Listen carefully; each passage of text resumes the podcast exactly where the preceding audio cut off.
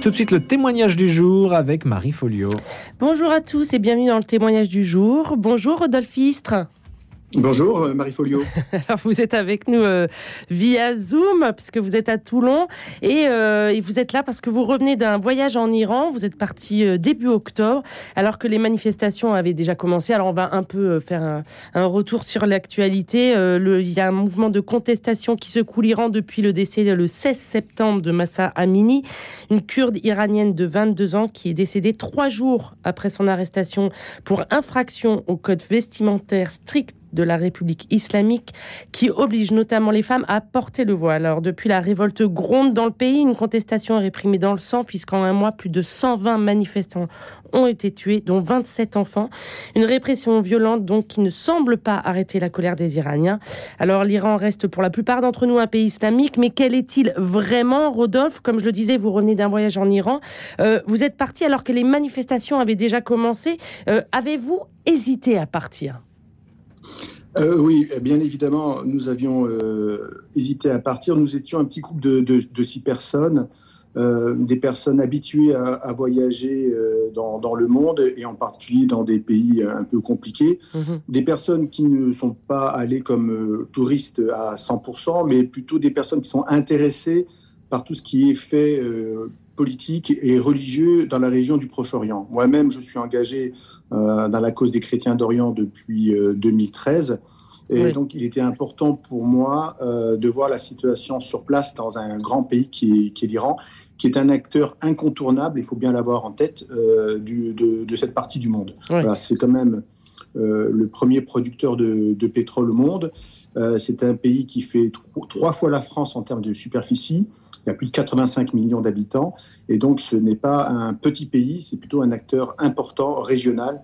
Et il était important pour, donc, pour nous, euh, j'ai envie de dire, euh, euh, personnes intéressées par justement ces faits géopolitiques et puis aussi historiques et religieux, de voir sur place comment se passait, j'ai envie de dire, la, la, la situation. Vous n'étiez pas là-bas que pour découvrir la culture du pays, vous vouliez vraiment témoigner de ce qu'est l'Iran.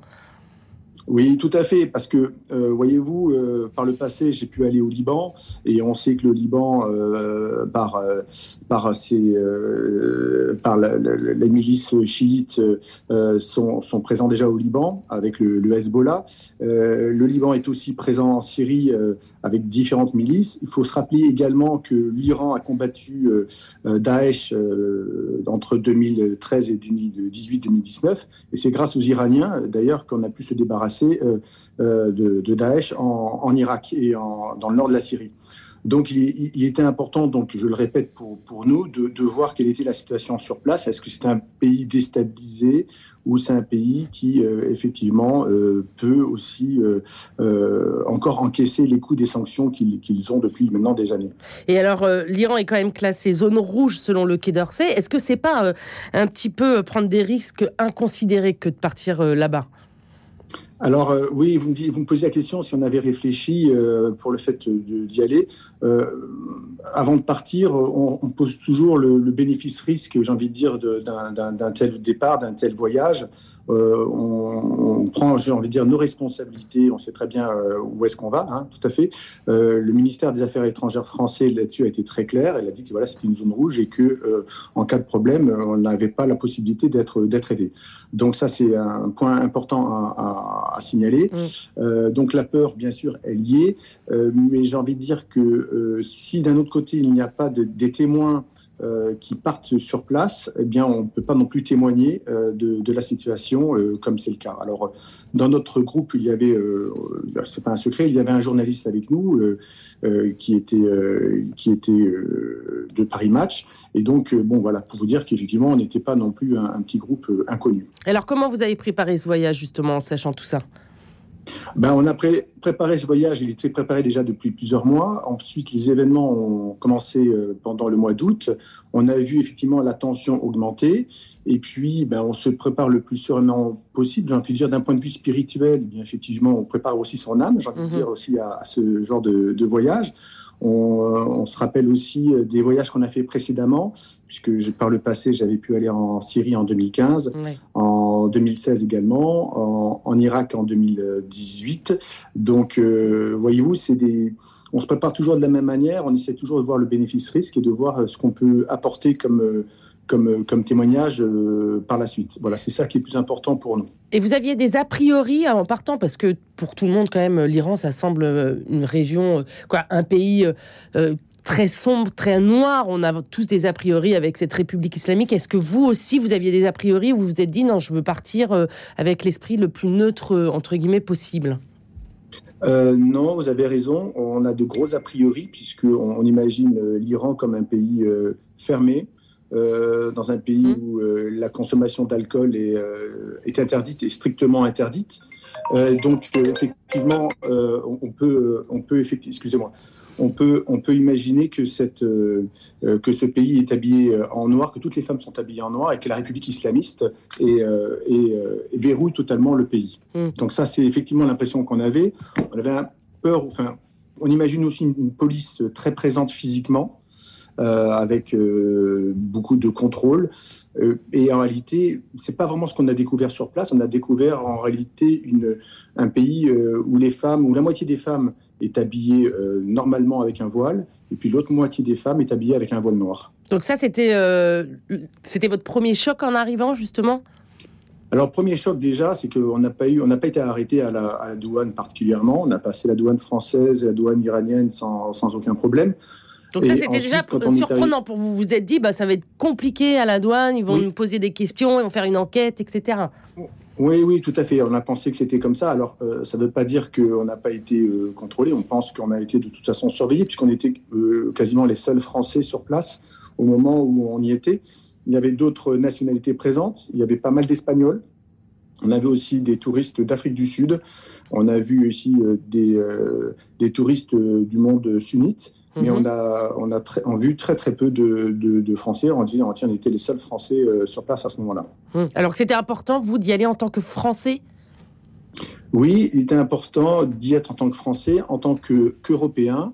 Euh, peut-être aussi pour justement euh, avoir un avis différent peut-être par rapport au monde binaire un petit peu dans lequel nous sommes aujourd'hui, mhm. entre d'un côté les gentils, de l'autre côté les méchants.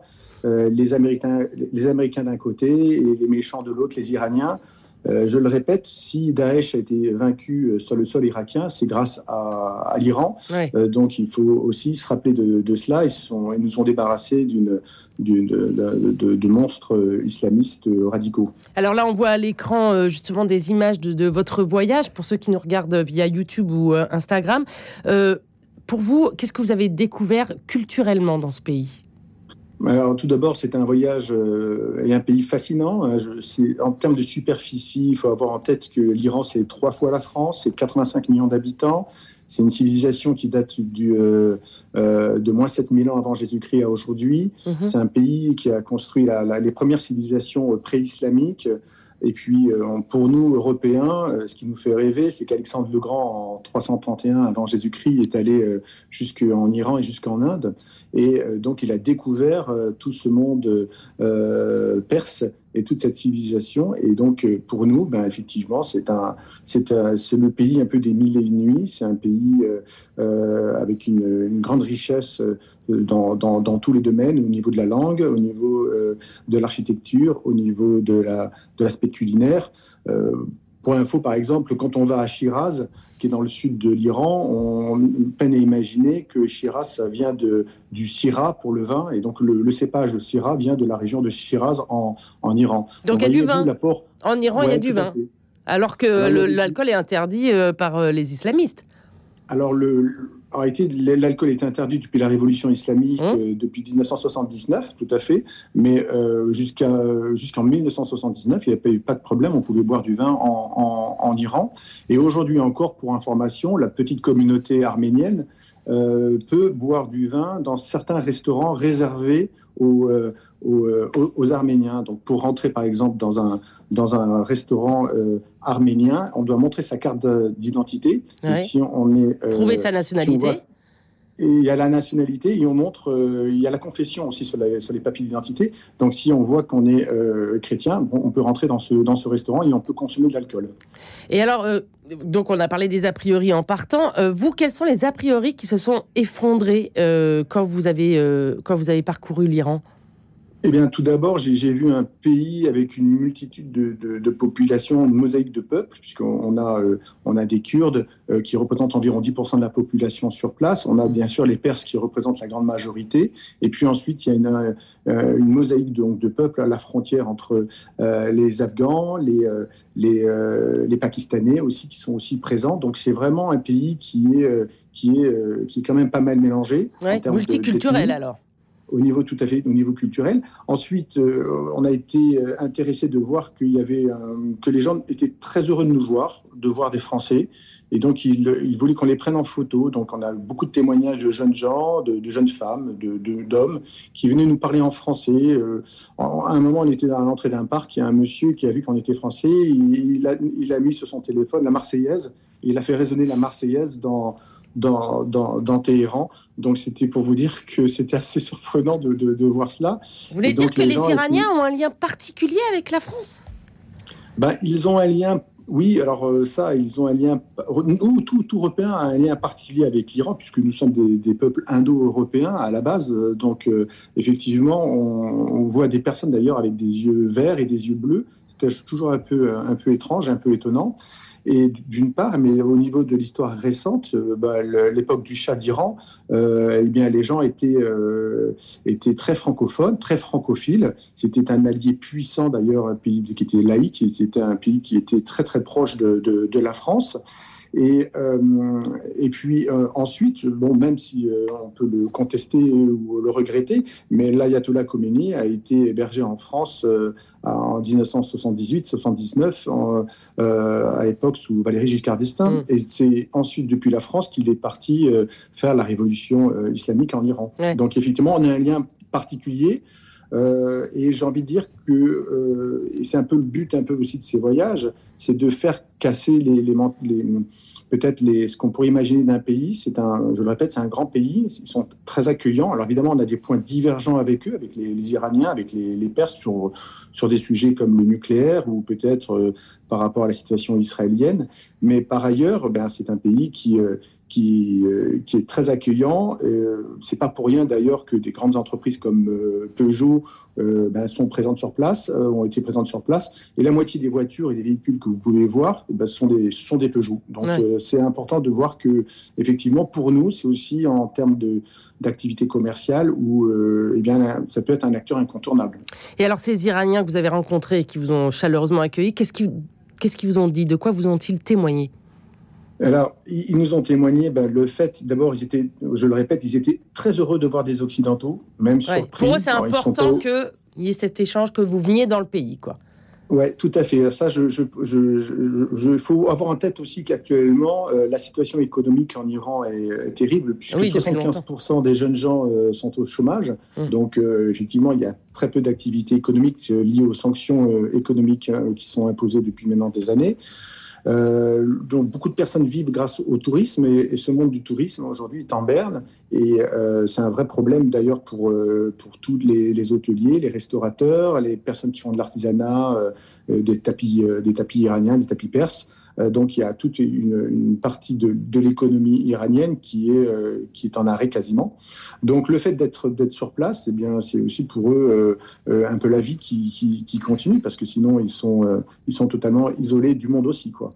Ouais. Et donc, euh, vous avez été, donc vous étiez passé par Téhéran, de là où est partie euh, la révolte. Quelle était l'ambiance là-bas? Est-ce que vous avez quand senti on est arrivé, quand, on est arrivé sur place, on a effectivement constaté que euh, une certaine fébrilité, j'ai envie de dire, au niveau de la, de la population, c'est évident. Mais en termes de présence policière dans les rues, on ne peut pas dire qu'il y ait une comment dire, un gros quadrillage de la ville de, Téhéran ou euh, de la ville de, de, Ispahan ou de la ville de Shiraz. On a vu euh, par contre des, de nombreux motards en, moto armés de fusils à pompe qui contrôlaient et surveillaient euh, les, les, gros, les gros centres urbains, les gros carrefours, les, les lieux stratégiques. Donc vous n'avez pas vu de manifestations ou de, de, de révolte alors non, parce que tout d'abord, on ne cherchait pas, on oui, cherchait absolument pas, au devant quand même on ne cherchait absolument pas à être près des manifestations. Et là, que, les, choses soient claires, notre objectif n'était pas de prendre de photos euh, sur les manifestations ou d'être proche des gens par mhm. rapport à cela. Mais plus effectivement de peut-être recueillir par rapport aux personnes qu'on pouvait rencontrer, de prendre la température par rapport à ce qui se passe, par rapport à ce mouvement euh, des, femmes. Je crois qu'il faut avoir en tête que euh, ce qui, qui, se passe en Iran aujourd'hui, pour nous occidentales, euh, c'est c'est insupportable. C'est-à-dire que le, le, la, la, femme n'est pas l'égale de l'homme euh, dans, dans, dans, ces, euh, dans, ces pays-là.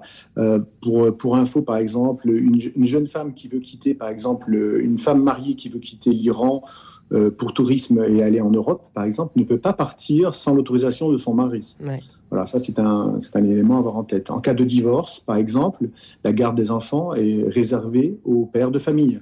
Euh, donc, vous voyez, ce sont des choses qui sont pour nous assez, euh, assez, euh, incompréhensibles. Assez mm. surprenantes. Mm.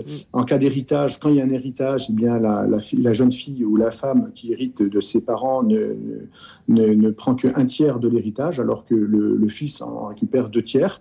Donc, on voit, on voit qu'il y a une inégalité en termes de, de, de, de d'équilibre entre mm -hmm. les hommes et les femmes. Mm -hmm. Et cela, aujourd'hui, les jeunes femmes iraniennes n'en peuvent plus. C'est-à-dire que et ça, vous l'avez senti sur place? Même, on, on, parle beaucoup de ces jeunes qui, qui, bah, qui, du coup, sont beaucoup sur les réseaux sociaux, même en Iran, même si on coupe Internet. Enfin, ils y ont beaucoup été. Vous sentez qu'il y a un changement de mentalité, une envie de libération? Ah oui, ah oui, oui, ça, ça, tout à fait. Je crois que d'ailleurs que le, le, système iranien euh, a bien compris qu'il ne pouvait pas maintenir euh, son peuple comme ça. Et ça, c'est un aspect qu'il qu faut avoir euh, à l'esprit. Euh, nous, d'un point de vue extérieur, euh, bon, que les Européennes se coupent les cheveux devant une, devant leur écran par solidarité des, des, des femmes iraniennes, euh, j'ai envie de dire, pour, pour, le, pour le pouvoir iranien, je pense que c'est un contre-exemple. Ce n'est pas forcément euh, ce qui va aider les Iraniennes sur place. Pourquoi, pourquoi pour vous ça Je pense qu'il faut mieux aller sur place et aller euh, témoigner et parler euh, avec des mots-là ou parler avec des personnes qu'on peut rencontrer dans la rue pour dire bah, écoutez, nous, on, on, considère que vous êtes un peuple ami ou euh, vous pouvez être un peuple ami, mais par contre, on est en désaccord sur, sur ce genre de choses aujourd'hui. Et ça a plus de poids que d'être, dire, derrière son écran et, et de manifester. Donc pour vous, la vraie résistance des, des Européens, des Occidentaux, c'est finalement de se rendre sur place je, je, pense qu'il faut, euh, faut développer euh, la diplomatie. Ça, pour moi, c'est très important. Il ne faut pas voir aujourd'hui l'Iran comme un pays ennemi. Il faut voir l'Iran, le monde perse, comme un, un, acteur donc important de la région, j'ai envie de dire incontournable. Et on ne peut pas euh, fermer totalement les portes de la diplomatie. Euh, il faut discuter, il faut parler. Euh, il est important d'avoir des liens, j'ai envie de dire, avec les, les religieux euh, sur place. Il est important d'avoir euh, des liens avec, euh, avec les, les, les, politiques iraniennes parce que, en réalité, le, ben, voilà, c'est comme ça que ça fonctionne. C'est la diplomatie qui fait avancer le monde et c'est aussi les rencontres qui font avancer le monde. C'est voilà, si on, on, on, veut monter des, des, des, oppositions frontales, je ne pense pas que ça soit très français, dans l'esprit très français. Pour ça, tout à l'heure, quand vous me disiez, mais vous, en tant que Français, est-ce que c'est important? Je pense que la voix de la France, eh bien, c'est important d'être, d'avoir une voix différente par rapport peut-être aux Américains euh, dans, dans, dans, ce jeu-là. Voilà, Donc la meilleure façon la... d'aider ces, ces, ces Iraniens, les Iraniens, c'est la diplomatie pour vous c'est la diplomatie, c'est de rencontrer, c'est d'écouter les, les, voix dissidentes en, en Iran. Euh, par exemple, l'ayatollah Madeni actuellement, euh, qui est un, le, un, un, guide important en Iran, euh, dit au gouvernement iranien qu'il faut qu'ils écoutent les demandes du peuple. Ouais. donc on donc voit que des, des personnes comme ça, donc voilà, il faut soutenir les personnes qui ont une voix un peu dissidente, voilà. un peu différente. Mmh. Et parce que bien, c'est bien beau de dire qu'il faut une euh, peut-être une révolution de printemps, comme on a pu le voir dans d'autres pays. Mais aujourd'hui, on voit les conséquences dans ces autres pays, puisqu'on n'a pas préparé la succession. La ouais. pas de... Et on voit qu'en Libye, c'est le chaos, ainsi ouais. qu'en Irak. Ainsi Rodolphe, il faut que je, je, vous coupe, malheureusement, car euh, il est l'heure. Merci beaucoup, euh, Rodolphe, pour ce témoignage. Au revoir.